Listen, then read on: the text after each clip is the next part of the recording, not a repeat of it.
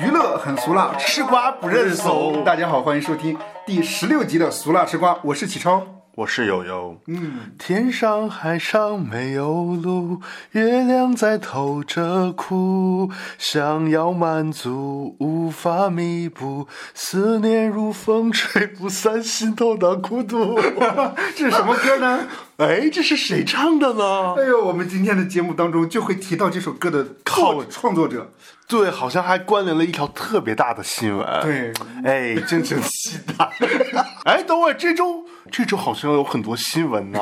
对呀，有很多重磅的新闻。对，有一条特别重磅的新闻贯穿始终。这周，哎，有吗？有，哎，咱都不能聊。但是有一条新闻，就是这周也算是贯穿始终，就这周全球都在关注的一个地方，就是法国的南方小镇戛纳 Festival de g a n a 啊，戛纳叫戛纳，啊叫戛纳，但台湾叫坎城是吧？对，哦，明白。就戛纳这个星期发生的新闻，有有有什么有印象的？嗯，就是一说到有特点的，一说到有特点的，反正我就红毯，对，我就想到这个。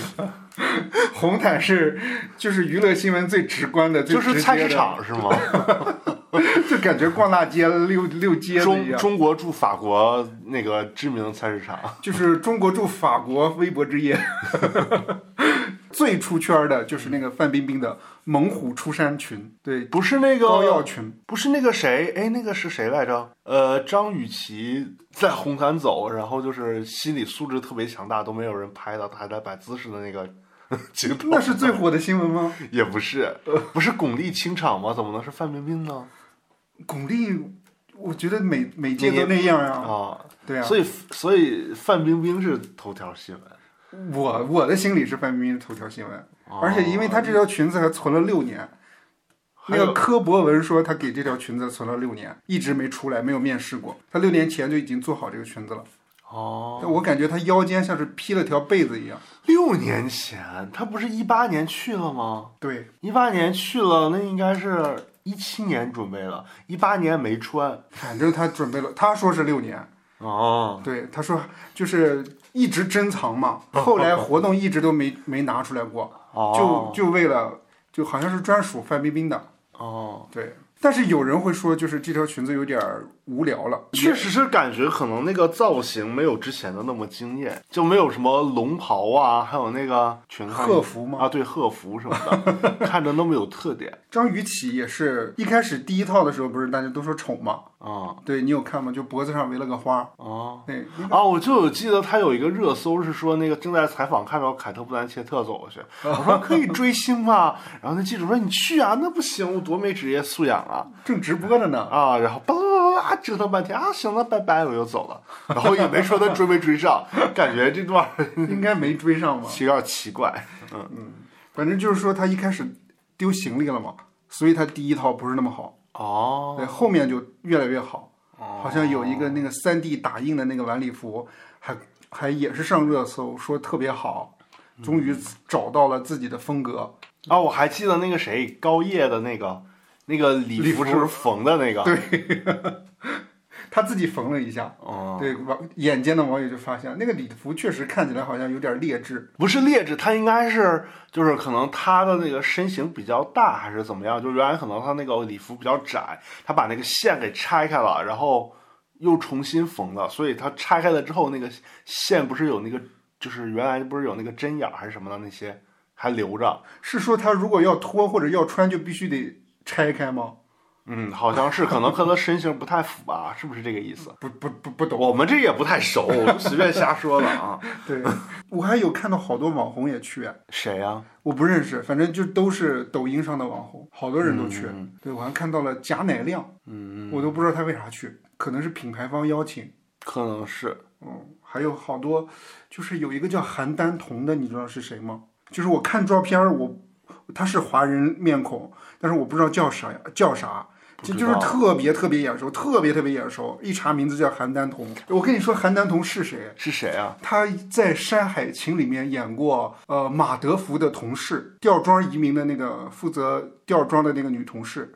哦，他 不知道，他还演过那个呃《如如懿传》里面就是怕蛇的那个嫔妃，就特别怕啊，蛇的个那有印象，哦哦，对，哦就是就是他，就是说周迅害了他孩子的那个。对对对。啊，要掐死周迅。对，我觉得戛纳也挺开放的，嗯，是吧？他是这样，你没发现就是就是，比如说像像一些大牌明星或者是一些正规的竞赛或者是什么的剧组邀请的剧组去的时候，嗯。他那个红毯密密度就不是很大，嗯就是给这些明星或者剧组留足够的曝光量。嗯，当就是无所谓，大家都在走的时候，它就变成了菜市场，就什么人都在往里进，然后什么人都在往里走。哎，我就蹭个十分钟是吧？对，就蹭了十分钟。我我估计就那段时间进了很多，就是五光十色的人。百花齐放对，啊。金星老师讲话，欧洲经济不景气是吧？对，嗯，然后都能买买买票进。是我记得以前什么李玉刚、李静儿什么的都去过。啊，好多人都去过，嗯感觉都蹭不知道多少回了那种。嗯嗯。对，然后好多人都在拍 vlog 啊啥的。啊，我记得还有一个网红，呃，不知道是他是网红还是品牌方还是谁的人，然后他就说啊，我也去了，然后然后然后还跟范冰冰合影，明显就是他他都跟范冰冰不认识，他就站范冰冰旁边儿。一扫而过。然后范冰冰在那块儿可能自己整理妆发了，然后他就是在那站一下，然后拍一个像你不注意看就像合影似的，哦哦，哦其实就就是他站到旁边拍了一下，哦天哪，范冰冰要跟他们一起后场啊！嗯，哎呦，哎呦，我的点是不是有点怪？你这个你觉得范冰冰和大 S 谁在你心中的分量比较重？我我觉得新闻感还是范冰冰。嗯，对，是。为什么要提大 S 呢？大 S 在我心里面也没有那么太重吧。因为感觉就是通过这十四五六期的节目聊起来，感觉就是这两个人是你就是娱乐圈的一个。就是就是比较崇拜的两个人，没有 没有没有，也还好也也还好。对对，戛纳电影节嘛，最主要的就是电影。我们来聊一聊电影，你这节目适合聊这个吗？转的有点硬是吗？哦，我们要聊什么电影呢？嗯、就是看一看，然后这一届戛纳电影节七十六届有哪些华语面孔？主竞赛单元终于出现了一个中国面孔。然后我看到报道里面是一九年刁亦男的那个南方的车站的聚会之后，再一次出现咱们国家的导演指导的一部影片。嗯，但是语法导演对，但是是一部纪录片儿，对纪录片儿叫《青春》。嗯，对，这个导演的名字叫王斌。嗯，我还看了一下这个导演，呃，好像是很早很早之前就一直在东北，然后拍铁西区拍了三部，每部都四个多小时，这也太长了。哎，三个哦，对，快四个小时，二百多分钟。我看好像是说《漫长的季节》，就是这部电视剧里面好像就有参考这个铁西区里面铁铁西区里面的，对嗯对，好像就是参考啊或者什么之类的，能看到一些影子，嗯或者说导演有受这部纪录片的影响。嗯，对对是是这部纪录片挺有名的嘛，就等于他有点像贾樟柯似的，在那个西方打开知名度了，就像小小贾樟柯一开始拍小五似的。铁西区是有上映过吗？在咱们那没有啊，但是他在国外很有名。就特别有名，对，在电影界、国外电影界，在欧洲电影界很有名。青春更多好像是讲浙江那边的一个，好是工厂还是什么，呃，围绕他们这个群体，对，就就是打工人的生存纺织业的场妹场地嘛，哦，对，就是讲他们的，也是四个小时。嗯嗯，对他电影都比较长，那他其实上本质上拍的都是那种边缘人物，都有一点批判性的那种纪录片性质，是吗？你也不能说是批判性的，就是这到底有没有批判性呢？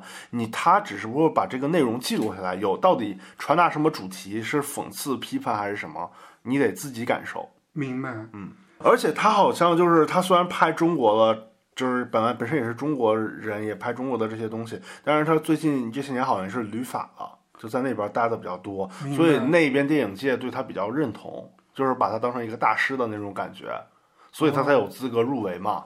明白？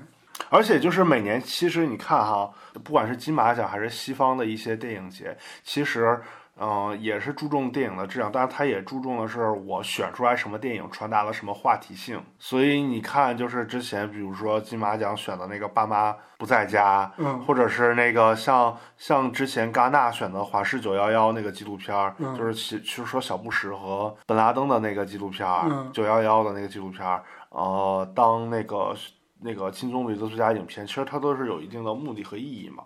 明白。对，那这届王斌有没有可能得金棕榈呢？我看呼声很高。我觉得啊是这样，你最后谁得谁不得吧，都没法说，因为你看到的所谓呼声都是华语媒体或者法国媒体的呼声，这些都是媒体人自己的呼声。最后到底谁能得，是主竞赛评委团和戛纳他们背后的那个体系，就那个戛纳的福茂他们那批人，对他们会有一个确定会大概谁会得，谁会怎么样。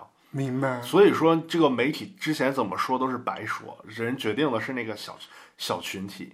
哎，那我看到还有就是，比如说它出来之后，每一场电影，比如首映之后，或者说展映之后，都会有那种什么现场什么打分儿那种，那是在干嘛？那个就是媒体打分啊，那个一方面是场刊打分，场刊打分就是法国或者是他们国际上的自己的媒体嗯在打分，然后中国媒体打分就是模仿人家场刊场刊的那个，做的一些什么中国的知名媒体或者影评人去那儿看打分，哦，这个打分不是专业打分，人家最后的那个到底哪个奖到底谁得，是是那个什么，是那个评委那个评委会决定的，跟他们没关系。明白。嗯，都好多年了，你像之前那个卡洛尔，啊，对对对，那个卡洛尔，还有还有之前的那个托，这岁数大了都忘了。反正就之前好多电影，它在场刊上评分很高，但是最后选出来的它可能没有奖，或者可或者可能是一个小奖。嗯，也就是说，几乎很少有人能预测准戛纳得奖吗？因为它是小团体决定的，小团体你知道不会清楚他们的兴趣点在哪儿，他有可能觉得这个真的很突出，我就选他，然后跟跟媒体媒体是一样的，有可能他看了媒体的评分，觉得你们这帮人选的是评的什么鸡巴毛。得过金棕榈的好像只有《霸王别姬》吧，华语电影里面。半个金棕榈，半个金棕榈啊，他是他和钢钢琴课，啊啊钢琴课。哎，钢琴对钢琴课，哦哦，就华语电影好像就再没有得过金棕榈了吧？嗯，其他奖项挺多都得过的，就是小的那种奖。也不算小的奖。你你像呃聂隐娘，嗯侯孝贤的聂隐娘得过导演奖，啊，啊、王家卫的那个《花样年华》《花样年华》是得过男主角，嗯然后王家卫的那个《春光乍泄》得过导演奖，张艺谋的《活着》得过评委会大奖，嗯。评委会大奖就是仅次于金棕榈的那个奖，哦。然后王小帅的那个《青红》是哦得过评审团奖。为什么得评审团奖呢？据说后来哈都这么据说，是因为当时评审团里边有吴宇森，吴宇森说的那个，你看啊，中国这这么多电影，中国电影这个电影能拍那个什么题材也挺好的，就啊给他一个奖。你看我马上那是那还是零五年左右的事儿，说马上我要过两年回回国内要拍一个大制作电影，就是给我卖个面子。他那个大制作电影就是赤壁嘛，哎呦，就是据传啊是这么说的。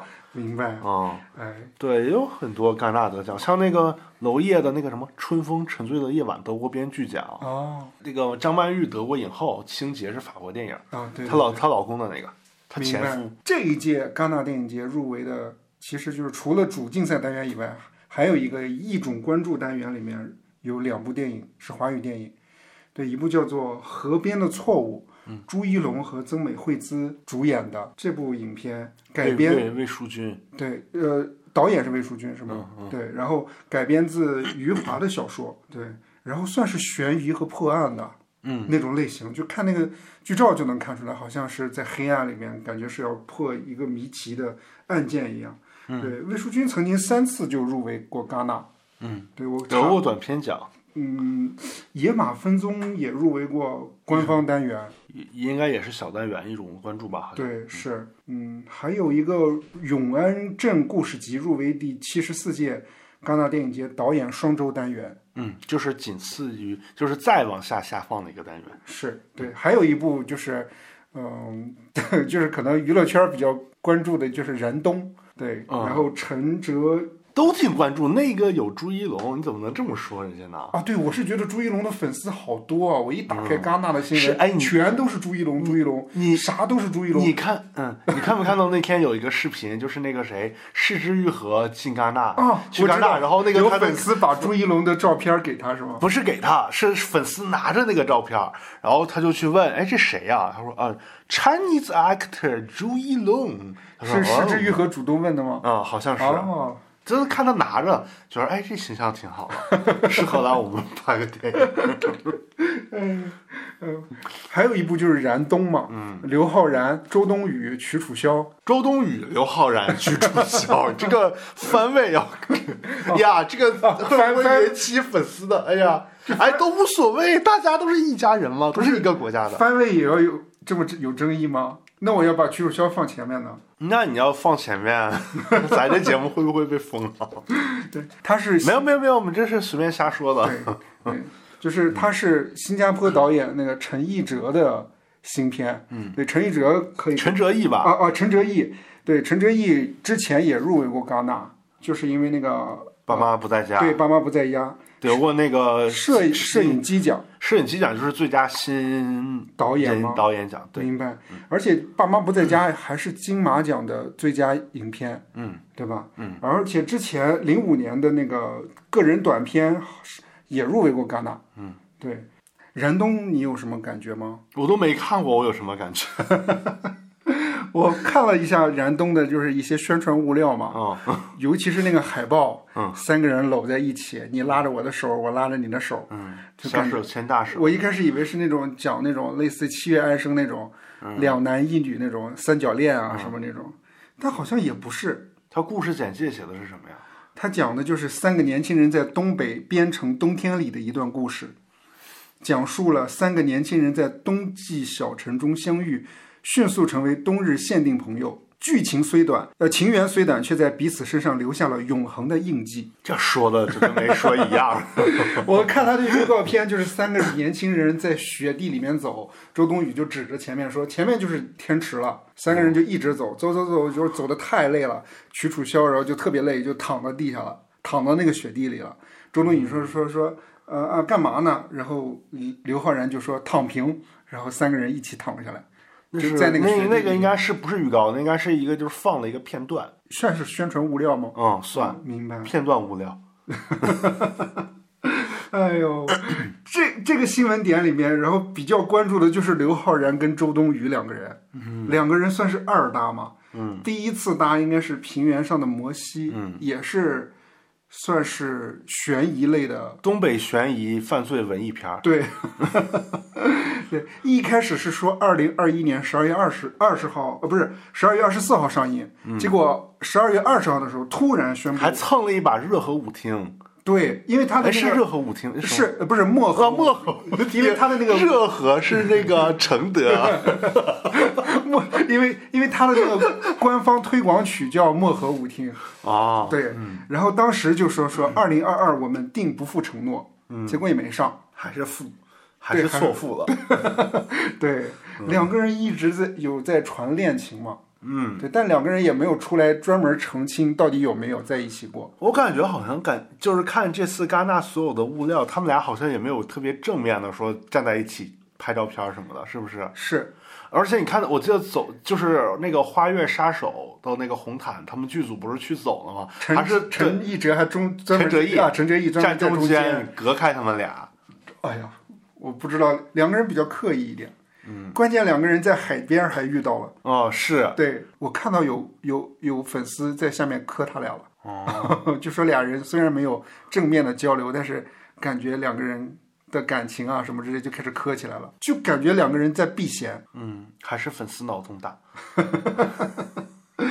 我看到有媒体说这两部电影，一个叫《燃冬》，一个叫《平原上的摩西》或者《平原上的火焰》，嗯，火锅，那个锅字有点明显，那个燕字有点像锅字，就说两部电影正好囊括了两位演员的真名儿，这是巧合吗？因为刘昊然的真名叫刘源，哦，哦，平原上的摩西，周冬雨叫周啥呀？燃冬嘛，周冬，我这里面想讨论一个点，就是为什么大家都在调侃刘昊然啊？因为他跟周冬雨恋情。一开始是不是说那个刘昊然没有周冬雨成就高？没有，我还是说周冬雨有点老啊？我看到好多人是，哎，刘昊然是哪年？九七年的。对，刘昊然九七年的。嗯，他们是觉得，我自己分析了一下，可能就是说刘昊然没有能拿得出手的作品，《唐人街探案》。反正这几年四海什么口碑都不是特别好，《唐人街三》口碑也不好，还可以，是吗？我看感看了，感觉还可以。你你觉得还可以？对，那个谁，演武将太演的挺好。对，那个变态演的。还有就是说，两个人好像是。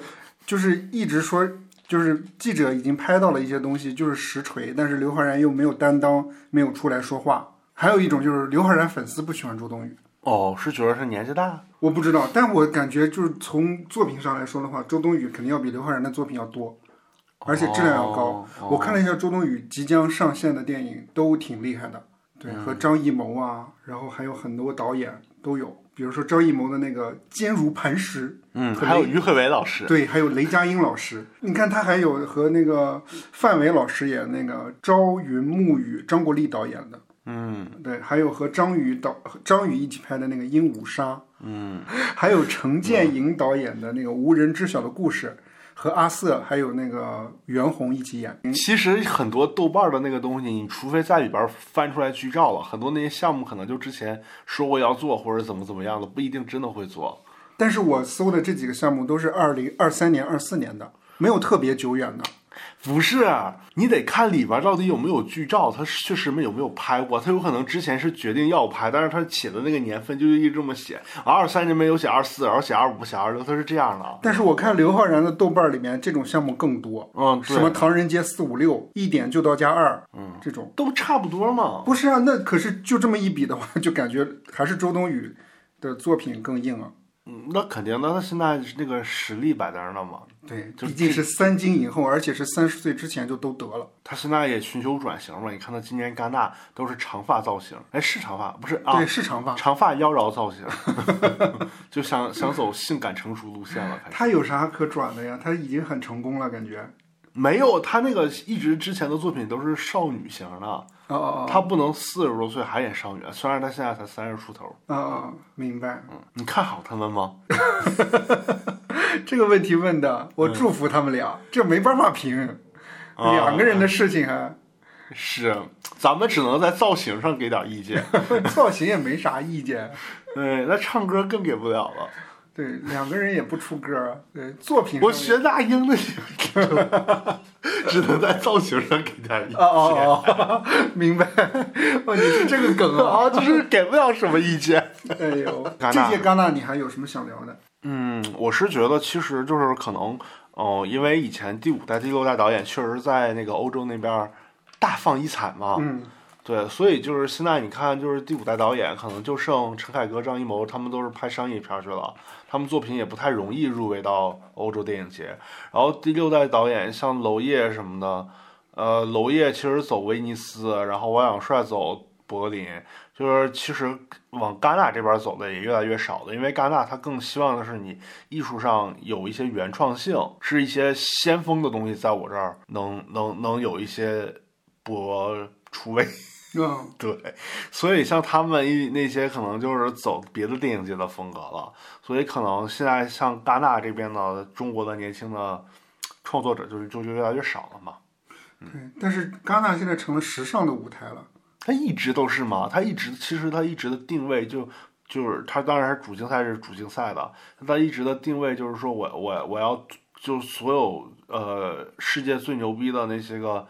导演的那些大师的作品都来我这儿首映亮相、首映评奖，然后呢，同时我还是世界上那个比较大的一个电影交易市场，嗯，所有的人都要来这儿，然后所有的人想那个曝光都要来这儿亮个相什么的。其实它是各个方面全都有了，明白，都囊括了。是对啊，你像爱奇艺什么的也都会去他那边买片子嘛，每年就会看什么电影适合在我平台放，就直接再买了。是。或者国内的一些什么电影，呃，国内的一些呃院线的人也会也会去那边，觉得什么适合适合来国内放。比如说之前那个《何以为家》，明白也。去那儿展映嘛，它就是一个最大的亮相的舞台嘛。我觉得戛纳还是挺有意思的。嗯，我我最早之前了解了戛纳就是蹭红毯，一想到戛纳就是啊红毯。最早不应该是以前中国那些电影都去那儿拿奖吗？嗯，啊，还有那个谁，《鬼子来了》，哦，姜文的那个。嗯，还有杨德昌的《一一》也得过导演奖。哦，那一年是《果子来了》一一和《花样年华》嘛，嗯，还有那年还还是《卧虎藏龙》在那块儿呃放映展映，然后那年就是中国大影电影大放异彩，然后后来就没有这个盛况了。我是看那个，我不是在研究戛纳的时候，不是都有各种单元嘛？嗯，里面提到这种一种关注单元。它是有几个单元嘛，主竞一个是主竞赛单元，主竞赛单元都是那种比较大师级的人，嗯，才能进到的。然后或者是你在你是从我的体系来，比如说先从短片，然后在那个导演双周，在那个一种关注，然后你一种关注已经得到一个什么奖了，已经受到世界瞩目了，嗯，你才能来我的呃主竞赛单元。明白。它一般都是这种的，或者是你在柏林或者威尼斯得过一个特别大的奖，已经爆了才能来。比如说刁亦男之前是那个白日白日烈焰白日焰火啊啊，他得过柏林金熊，然后才去的戛纳吧第二部。哦，明白。对对，都是这种。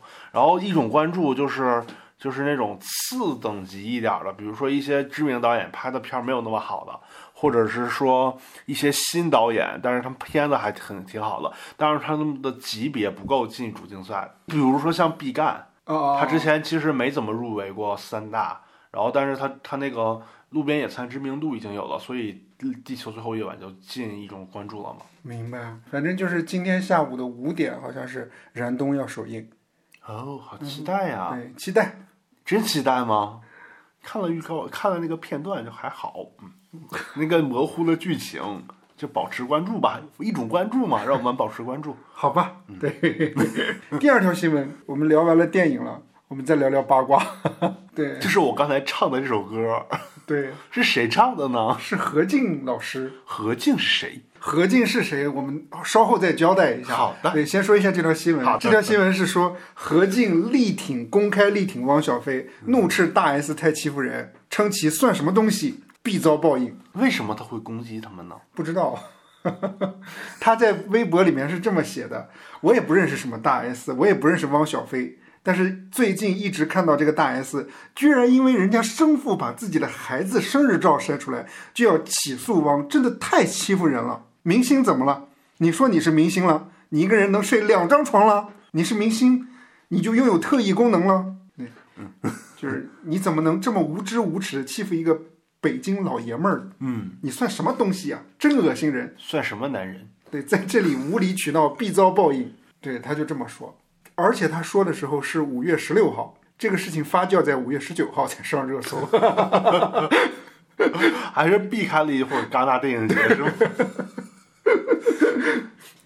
对，因为我发给你的时候，你就说，哎呀，烦不烦啊？怎么又是他家的新闻？都已经看腻了。嗯，对，但是我背景还是要跟大家说一下，就是，呃，周一的时候，周一早上，汪小菲发布了微博和抖音上面都有发布消息，然后就说替儿子庆生嘛，还说什么汪希林生日快乐，爸爸永远爱护保护你。嗯，对，然后结果没想到下午的时候，就听到大 S 的经纪人回复说，说对于这件事情的话要提告。嗯，对，就借就当时我还说，为什么要提告汪小菲啊？就是他爸只是晒个照片而已。对啊，对，那个时候我还猜测两个人是不是因为离婚协议里面有提到说不能曝光孩子，所以才要提告他。对这个我我没太了解具体依据，告的依据是什么，或者说纯是因为比如说个人隐私告他吗？因为我是看到有网友留言，这个这个这个不确定啊。网友留言的意思是说，台湾的法律里面规定是说，双方父母在离婚争议期间是不能曝光孩子的，好像是有这个规定，哦但是不确定。这个这个这个瓜那那个那个不严谨。如果这个是成立的话，那汪小菲确实是违反了嘛，嗯，对吧？如果不成立的话，那大大家好多网友又说，那你看大 S 之前也晒过月儿的照片啊，对啊，而且那时候月儿也已经两三岁了，嗯，对。但我听那个大 S 之前在节目上就说过，说好像的意思是说小时候能抱，然后长大了，比如说成型了，或者说呃，就是样貌有变化了以后就不能再抱了。他可能还是想保护他的女儿，就感觉好像是因为这个事情触碰了他的逆鳞。嗯，对你记不记得台湾曾经有一个非常知名的案件，白冰冰的女儿，哦，对白小燕去世。对就是媒体曝光的，导致那个劫匪灭口了，是吗？嗯，就是他当时特别特别大，就是他抓住那个白小燕以后，就拍了他的裸照，而且还剁了他一个手指头，就寄给白冰冰了。嗯，对，然后整个整个的和就是和那个匪徒的那个交易的过程，媒体都在追踪，也就是相当于媒体就是那个匪徒是能看得见白冰冰在做什么，警方在做什么，就都能看得见。嗯，所以他当时可能就是因为情急之下，好像也是因为媒体有点太推波助澜了。嗯，就是大家不知道这个匪徒到底在怎么想的，但是匪徒已经知道警方是怎么想的，媒体怎么报的，白冰冰他们是什么样的反应都知道了。嗯，对，也就导致后面援救啊、解救啊，整个过程都会造成一定困扰。嗯，对，最后还是发现的时候，其实这是已经死了嘛。已经已经撕票了，对，所以这个事情，然后还是影响挺大的。你记不记得再早之前，汪小菲有一段时间也是去台湾帮月儿过生日，嗯，也发了一条微博，但是没有没有没有照片，没有照片，对，没有正面晃过去了。对，但是还有一个，但是他居然曝光了那个那个什么什么黄春梅。对，真的是怎么能在这个有争议的期间就曝光人家丈母娘的那个 不是？我要说的是，他曝光了月儿的学校。哦，对他拍了一张照片，照片里面然后是我不知道是学校门口还是怎么样，他就写的说今天爸爸来接下学了，口罩过后都恢复正常，爸爸会一如既往的来陪你。附了一张照片，好像是一个学校的一个一个街道的一个照片，嗯，学校周围的一个照片，那不就知道是哪个学校了吗？嗯，对啊，这其实我个人觉得，如果对于尤其是明星的艺人，就感觉很危险。嗯，或者说我我个人猜，大 S 是想保护他儿子和女儿吧。嗯，希望他们能够在正常的环境下生长。对，是之前那个张艾嘉的儿子也是被绑绑架过吗？是对，而且张艾嘉的儿子好像，但是没有没有撕票，没有，后来还健康的成长。对啊。但是我跟你说，我我有时候说话真的挺有意思的。但是我跟你说，何静老师我也看了一下，因为当时我在想，何静老师是不是跟汪小菲很熟或者什么？因为他说了嘛，他也不认识汪小菲，或者说我在想，何静老师是不是之前也经历过什么？然后比如说他是也是想晒孩子，但是没有，嗯，好多人让他不要晒或者什么样的。嗯，我就看了一下，原来何静老师的婚姻也挺不幸的，哦，也挺可怜的一个女人，或者说也挺坚强的一个女性。哦，就是她一婚的时候才十七十八岁。哦。找的那个人叫，呃，找的那个人不能随便曝光人家名字，对，找的什么什么某某啊，不，那个人在网上是有的，对，叫高大林，是一个音，是哈尔滨人，对，是一个呃音乐人，音乐人，他应该是演奏家或者反，但不是唱歌的，两个人在一起了，结果怪不得他后来会唱北大荒呢，不是，结果高大林就出轨了，你知道出轨对象是谁吗？是谁？是台湾的歌手千百惠啊，好像听过这个事儿，对。就是千百惠最后的时候两，但是两个人一直结婚到二零二零年，高大林和千百惠也低调的离婚了。哦，对，反正就是就是第一婚就是两个人是闪婚，而且可能那个时候也比较年轻。但是二婚的话，何静老师也比较痛苦一点，她找了一个一个人呢，是一个诈骗犯。最后的结局是她的老公因为诈骗被判无期。那她本人呢？她本人没有影响，就是她打着何静的旗号。何静是个歌手，著名歌手的旗号就去诈骗嘛。我看到好多有些采访里面就说何静那个时候就是用何静的名义去贷款，但何静却并没有看到钱在哪儿。比如说让用何静的名义去贷贷贷款买车，那个车他从来没见到过。嗯，对，好像是最后是因为呃诈骗了一个呃银行和金融机构特别大的一笔钱。因为这个然后被进去的，如果是小钱的话就还好说一些。二婚的男方是一个骗子嘛，这件事情，嗯，就感觉很有意思。因为他当时是何静老师在某一次采访的时候，他自己主动就是透露过，说他呃，二零二二年的时候国庆节准备嫁给朱孝东。就是这个人叫朱孝东，就记者就问他朱孝东是谁，他就说啊呃，这个人十四年前也是位歌手，他唱的《囚歌》和《铁窗泪》当年风靡一时。好像听过这个名字，就《铁窗泪》。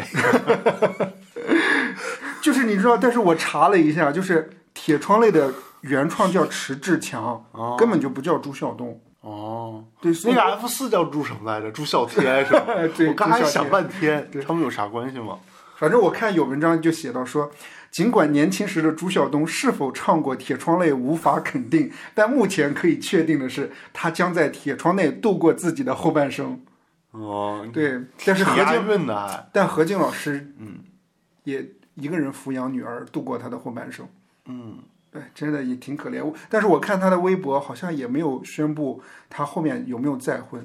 对天上海上 月亮在偷着哭。我看到，就是何静老师在很早很早很早之前，就上过，不是他曾经抱怨过一次，你还有他的朋友圈？对，不是朋友圈，是微博。他说十年了，敬畏的媒体朋友还一来就把十年前的事情发出来，每三个月一次头版，真的有那么有意思吗？邪了门了，圈里一一风平浪静，没得写了，就把我十年前的事儿说一遍，看他有多可怜，多倒霉。你们为博眼球，这事儿就过不去了，真没劲儿，不无聊吗？那个下面有多少评论呢？我我没截下来，哦，但我觉得就是何静老师的意思是别总提这件事情。可是那个是头版吗？你刚才有印象吗？我真的没印象，我也是因为何静老师，然后力挺汪小菲，我才知道何静老师会有这么一段感情史。还一才知道，才近期有这么个人是吧？对 回想起童年时光，但是何静老师确实是经常在微博上晒他女儿的日常，对，在高中啊什么之类的。对，我就想，哎，何静老师其实，可能何静老师是觉得说，哎，呃，是不是比如说，呃，汪小菲晒孩子和他晒孩子，其实感情是一样的，所以他觉得，比如说别人限制他晒孩子，他就觉得特别逆反，嗯，会觉得不乐意。可能是，对，可能可能也是一连串大 S 他们家的操作让他觉得有点作吧。但是我当下我第一个反应是是来蹭的吗，还是怎么着？我觉得也不至于他蹭他，他也没有什么在作品再推出来了。哎但是何静老师的作品，我们还是听了听，然后感受到了那个年代的音乐风格。北荒北荒，我的北大荒。对，是那个向北方，何静老师就感觉那个有点戏腔，但是又有点那种，那叫什么信天游的那种风格唱法，嗯对吧？就是那个年代，北方北方，就感觉向北方。嗯对，但后面的那首什么月亮在偷着哭，嗯那首歌就感觉很温婉。嗯，那小时候总听那歌，那首歌很红吗？还挺，反正总听总能听到，有印象。但是我我搜了一下，我还搜了一下那个千百惠，嗯，我觉得他的歌也挺有印象的。那个咖啡屋是吧？对，走过咖啡屋，哒哒哒哒哒哒哒哒哒。对对对对哒哒哒哒。还有那个想你的时候，那是啥呀？就是当我想你的时候，特别像那种开心麻花或者大鹏喜剧里边的那种配乐。反正就是反正就是那个年代的歌。嗯，对对，反正我们就看到，就是何静老师的这段婚姻呢，也让我们联想到了整个八九十年代或者九十年代或者二十两千年末吗？不是九九零年末，嗯那个时候的那个整个的那个中国音乐流行音乐的一个切片历史。我是觉得何静老师通过这种方式，再让我们怀念他，或者进入到我们的视野当中，还挺有意思的。你还有什么想聊的吗？没有，祝他们幸福 那我们祝不会偷着哭，要哭就光明正大的哭。好吧。何静老师二一年的时候还开过淘宝直播，哦，对，但是好像最近没怎么宣传了。哦，对我登录到了淘宝上面，我看他也没怎么直播过，直播记录也很少。对，是，哎，下一条新闻嗯，来来讲一讲吴某凡他怎么了呢？在狱中有了新的消息，什么消息？就是这一条新闻整个的消息的来源和准确性，这里面要跟大家说一下，完全没有任何的，就是准确度，就是我们也没有找到任何的可信的信息源或者什么的，纯粹的想跟大家分享一下我们看到的一些消息。啊，啥也没有啊！不是这条消息是，这这盘点这铺垫了这么半天，什么也没有啊！不是这条新闻是这条消息是网友爆料的，但他爆料的准不准不知道啊。哦，对没有官什么方消息啊？到底什么消息啊？就就是七呃，二一年七月十三号不是吴某凡被拘嘛？到现在为止的话，已经接近两年了。去年年底的时候被宣布说他的刑期是十三年。嗯，对。最近呢，是有网友在社交平台爆料称自己的朋友曾经进去过，还和吴某凡做了狱友，曝光他最近的情况。嗯，对，因为。吴某凡不是那个一审不是十三年嘛？吴某凡应该还在上诉，所以吴某凡应该还是在那个拘留所里面，没有在监狱里面。对，就说他在里面并没有一蹶不振，而是比较积极活跃，还担任了班长职务。哦，对，一直在努力改造，争取早日出来。就有网友调侃说：“哎呀，在团里面当团长，然后在狱里面当班长。狱里边的顶流。”对，没有我。关键最最扯淡最最，我觉得这个信息，然后最没有不知真假的，就是说里面有两个他的粉丝一直在照顾他的饮食起居。那粉丝是故意犯罪进去的吗？不知道，我觉得这是假的。嗯，对。而且还说吴亦凡在狱中还一直不断的坚持创作，还给他的朋友写了首歌，写了首词儿，《铁窗泪》。不知道，还是抄袭的。哎呦，不少网友就表示挺佩服吴某凡的，说发生了这么大起大落的事后，虽然跌入万丈深渊，但他还是选择爬了起来。一首《铁窗泪》送给吴某凡，啊，希望他可以好好表现，争取。天上海上没有 不是那首歌了。窗里透着哭。哎呦，哎呀，天哪，这条新闻就没了。啊，没了。对，因为我就觉得特别有意思。这样凑的新闻，嗯，好的，也不叫凑的新闻，因为我真的是觉得太有意思了，想跟大家分享。比较有意思的一条，对，接下来这一条新闻是友友传给我的。哎，对，我还传给你新闻了。哎呦，这条新闻当时我收到的时候，我是没有感觉的。我也是啊。后，但是我同学说这条在日本很爆。对，但是我有看到，比如说其他的中文媒体，比如说海外的中文媒体，台湾的都有报这条新闻。嗯，对，这条新闻的标题也很耸动，就是歌舞伎男顶流离奇自杀事件震惊日本。嗯，对，这件事情是什么事情呢？呃，十八号当天就发现，呃，著名的日本男演男明星世川原之助因。丑闻试图在家寻短，连带父母也双亡。嗯，然后消息就震惊外界。嗯，就十八号上午在家中发现父母在二楼的客厅里面已经死亡，还盖着棉被。他自己则在地下室里面的那个衣柜里面准备自缢，就上吊。不知道是因为害怕还是什么原因，还是说那个绳子断掉，反正就他没有成功。对，被发现的时候，他现场还留有一封遗书。上面写着：“请原谅我，先走一步了。”对，就是针对这件事情，就包括死因啊，或者整个事件还在调查当中。嗯嗯。但是媒体就开始不断大肆的挖呀挖什么之类的，挖呀挖。对，就原因是因为十八号一早的时候，日本当地有一个杂志和新闻媒体就爆料说，他因为霸凌和性骚扰丑闻，嗯，对，引发热议，而且受害的对象是。男性，嗯，对，因为跟他在这里面跟大家介绍一下四川原之助这个顶流，他到底是谁？他呢是那个日本非常知名的歌舞伎演员，他们家族整个家族其实都是做这个歌舞伎演出的。这个歌舞伎演出有一点像京剧，对，或者说就日本的京剧，对，或者说日本的一个国粹吧，嗯，对，算是就是日本很尊重的一个表演艺术形式，嗯，对，而且。嗯，它和京剧的那个地位，我觉得可能还有一点不一样，就是他们赚的钱要比就是和演电视剧的那些明星差不多，就是他可能受众更广一点。嗯，我不知道受众广不广，但是我看报道是说，呃，做这种歌舞伎的本身赚的不少，就他跟唱戏就是唱京剧的那种还是不一样。嗯，那还是受众多嘛？对，我觉得可能就是在当地的话，然后确实比较有地位，就整个家族也比较有地位。他算是传承人之一嘛？嗯，对，所以世川原之助在呃日本的那个地位和名气也特别大，而且还参演了多部电视剧。嗯，对，咱们知道的可能大家可能比较了解的就是那个《半泽直树二》里面，他演饰演一个反派。嗯，反正我我有看这部电视剧，因为它评分特别高，但是我没看下去，嗯，你是看到第二部了吗？没有看到第二部，我第一部都没看下去。嗯，我我是觉得那个表演风格和那个夸张程度有点太那个什么了，戏剧太八点档了是吧？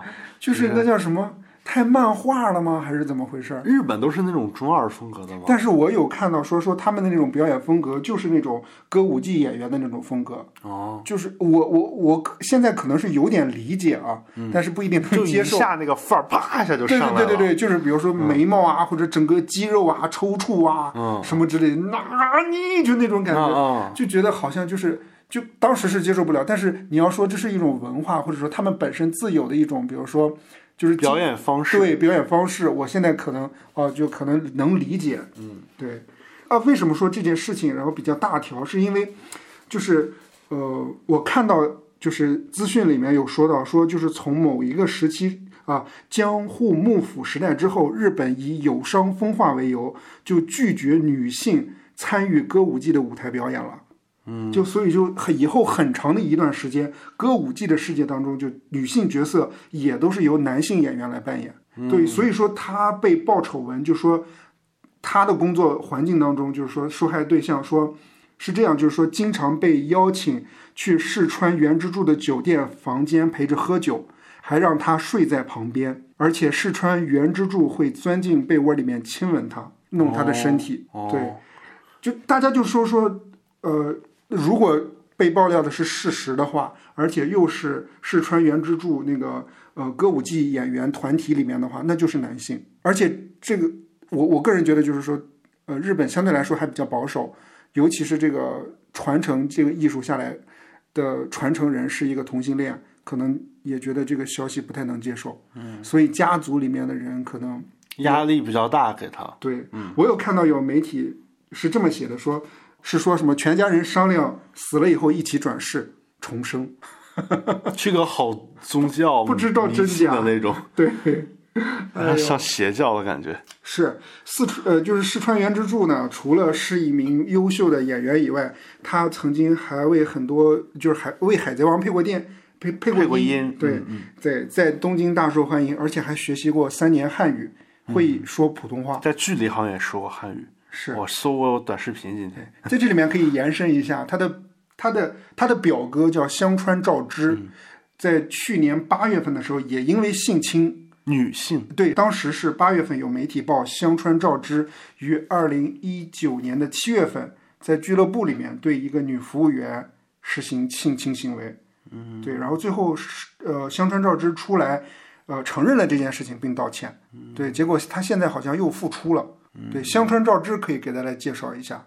对，就是姜文的电影里面《鬼子来了》里面演演演日本兵的吧？嗯，对，那个角色我忘了哥大嫂。过年好。对 对，就是那个比较出名的那个片桥段嘛。嗯，对，其实呃，那个香川照之和中国的合作还比较多一点。嗯，对，比如说他演了那个，他曾经演过那个《拉贝日记》，对，讲南京大屠杀的。对，而且还曾经演过那个呃爱情片《暖》，嗯，就是那个那霍建起的，是叫霍建起吧？对霍建起导演的呃影片，然后获得东京电影节最佳男主角。香川照之演了演了一个哑巴。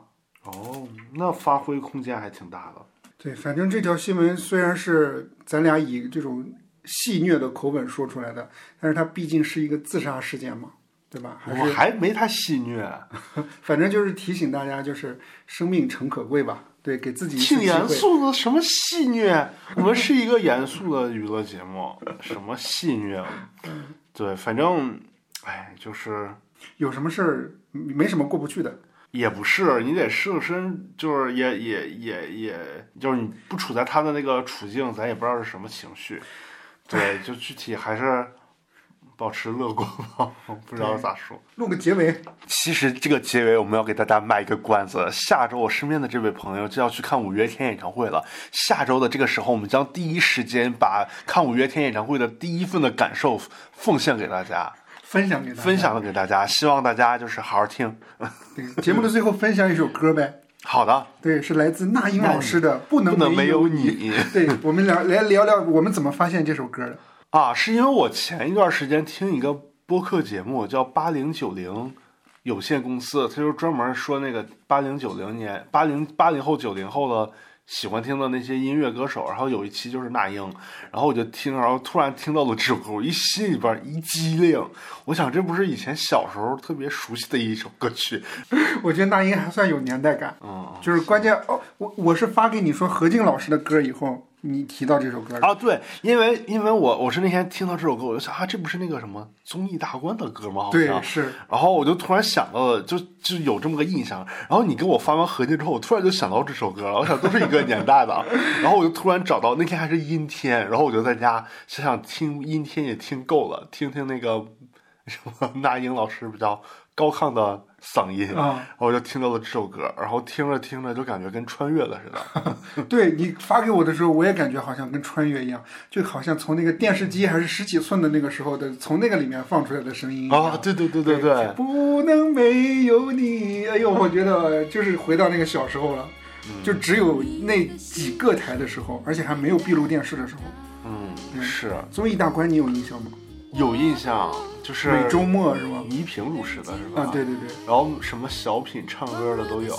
对，每每周好像是都会有一个小品还是什么之类的，那个小反正品都挺经典的。反正都挺爆的里边的节目，我觉得爆的原因是因为那个年代就那一个，对，是就那几个综艺节目，不能没有你。